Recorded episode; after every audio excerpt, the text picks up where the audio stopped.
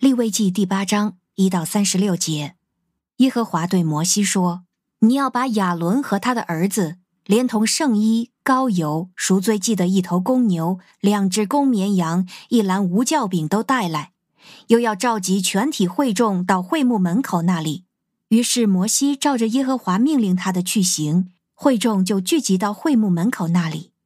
摩西对会众说：“这是耶和华吩咐我做的事。”摩西领亚伦和他的儿子来，用水给他们洗身，然后给亚伦穿上内袍，束上腰带，穿上外袍，又加上以弗得，用巧工织成的以弗得带子束上，把以弗得系在他身上，又给他配上胸牌，把乌灵和土明放在胸牌里面，把礼冠戴在他头上，在礼冠前面安上金牌，就是圣冠，都是照着耶和华吩咐摩西的。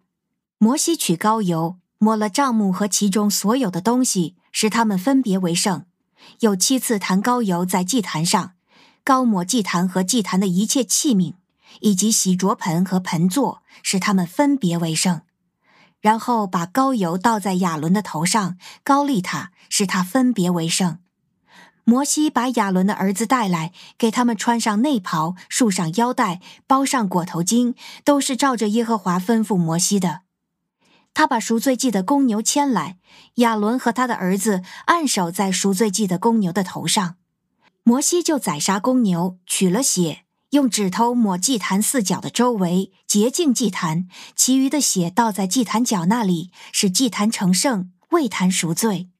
摩西取出内脏上所有的脂肪，肾旁的肝叶，两个肾和肾上的脂肪，焚烧在祭坛上。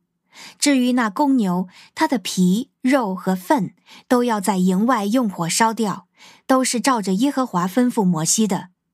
摩西把燔祭的公绵羊牵来，亚伦和他的儿子按手在公绵羊的头上，摩西就宰杀公绵羊，把血泼在祭坛的四周。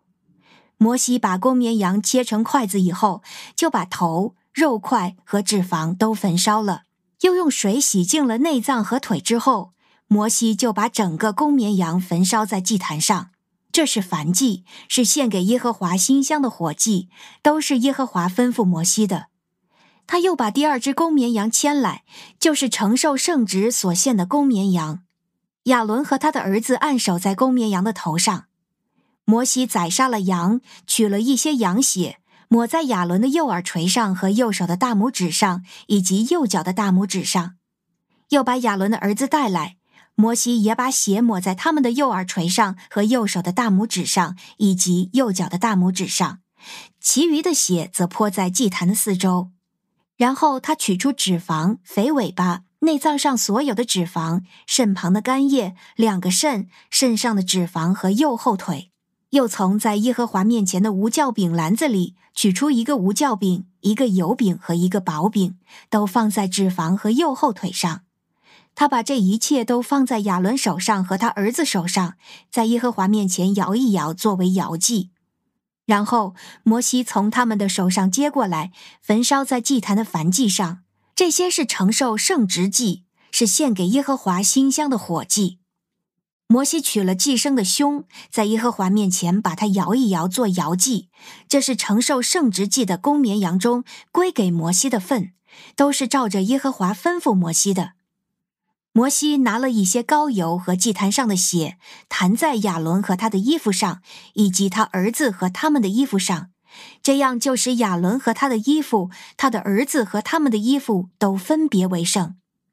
摩西对亚伦和他的儿子说：“你们要在会幕门口煮祭肉，也在那里吃祭肉和承受圣职祭篮子里的饼，照着我的吩咐，亚伦和他的儿子要吃这些。”剩下来的肉和饼，你们要用火烧掉。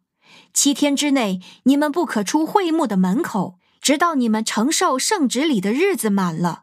因为主要用这七天使你们承受圣职。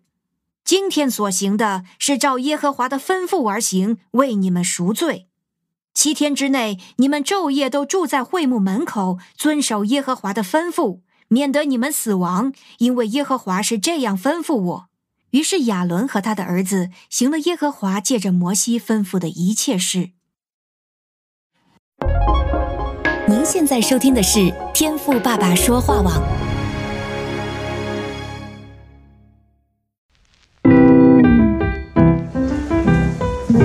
美好的一天，不论你是在早上、中午还是晚上，向您推荐一款能够滋养你灵魂的特调饮料。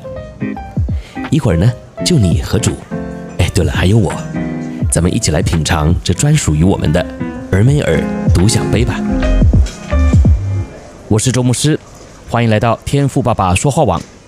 今天的俄美尔独享杯，我们要读的是利未记的第八章，经文呢有三十六节哈。那主要是讲到亚伦还有他的儿子呢被按立为祭司的仪式，还有整个预备的过程。虽然呢内容有点复杂哈，那当然你也可以说记载的很详细了啊。那对我们平日的灵修来说呢，可能会抓不到重点啊。但我还是要鼓励大家，其实呢在每日灵修的过程里啊。我们倒不需要呢，给自己这么大的压力啊，好像呢都得要读懂哈，或者是呢像在读课本哈，一会儿呢要考试一样啊。毕竟呢，特别像是这种啊过去献祭的条例，我们目前呢已经没有在实际应用了啊，所以呢你也真的不需要把它背下来，或是得要非常的熟悉啊，才算是对得起主啊。其实我相信啊，在我们与主亲近的过程里呢，神呐也不会希望我们是带着这样上课的心情来的，或者是呢和主开会的态度啊。而主呢，向我们所要的啊，就是愿意花时间来享受，或是啊来聆听主要透过这段经文所启示我们的话啊。因此，虽然经文呢很繁琐，甚至啊是很枯燥，但我们也不用觉得有压力啊，因为只要我们认真的来寻求他，那么主呢就一定会透过当天的进度啊来对我们说话。好，那今天呢，我想要和你分享的亮光啊，就是从三十一节开始的记载啊。那在这之前呢，所讲到的就是仪式的细节啊。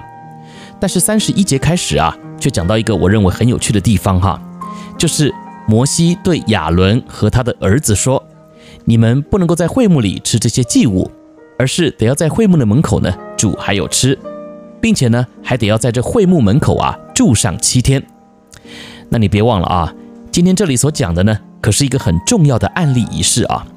那按照第三节，会众啊可都是被招聚到会幕门口观礼的。那第三十三节啊，也提到说，主呢要他们七天承接圣职，也就是说啊，这个仪式呢得做七天。那讲得更明白一点呢、就是这七天，亚伦还有他的儿子们呢，都得要展现在会众的面前。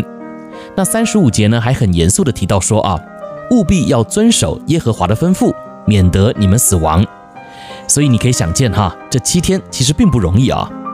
除了要谨守遵行这前面所提到繁琐的献祭仪式之外呢，还得呀、啊、要在众目睽睽之下呢过上七天，而且呢，如果一个不小心啊，小命呢就还有可能会不保啊。所以你想想啊，如果是你的话，哎，这心理压力肯定不小，对吧？那今天当我在默想这段经文的时候呢，就也想到了啊，现在的我，我呢也是被神呼召出来服侍他的人啊，但是我有这样谨慎的看待这七天吗？其实啊，这里所谓的七天。应用到我们现在啊，我们都知道啊，七呢，在圣经中就代表了完全。也就是说啊，既然我们被神呼召，也愿意这样来敬拜他，那么我们就也得要在众人面前呐，活出一个完全的生命啊。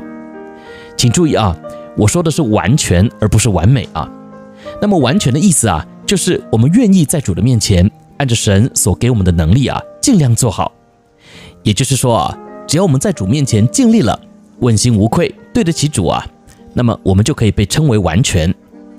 我们不用做到啊世人眼中的完美，而是呢得要做到啊在主眼前的完全。那这个呢就是这里所谓的七天的含义了啊。那今天面对神所托付你的责任啊，你有真的尽力去做吗？甚至我要说啊，你有让你周围的人真的看出你的认真，或是经得起旁人对你信仰的质疑吗？说实话啊。有时候呢，如果我们只是用一天来回应神啊，来敬拜神，就星期天呢、啊、那几个小时去个教堂，那你的信仰呢，就还真的只是活在仪式中啊？那难道你所信的就还真的只是个仪式吗？盼望我们呢、今天都被圣灵光照和提醒啊。既然七天是主啊在过去对服侍他的人呢所要求的，那么从现在开始啊，愿我们呢也都能够看重啊这象征完全的七天。让我们呢对神的敬拜啊，就不要只是停留在一场聚会还有敬拜的仪式当中哦。